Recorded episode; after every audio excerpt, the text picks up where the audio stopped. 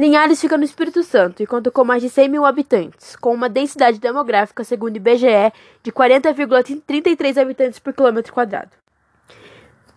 Existem 69 lagoas, entre essas se encontra a segunda maior do Brasil, a Jurapanã, além de uma, além de uma natureza exuberante e muitas riquezas naturais.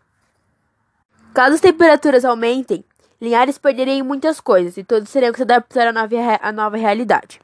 A economia poderia ser afetada, já que, como muitas cidades litorâneas, eles em partes também vivem no turismo. Especialmente a cidade de Linhares, por contarem com o maior litoral do Espírito Santo e o maior lacustre do sudeste brasileiro.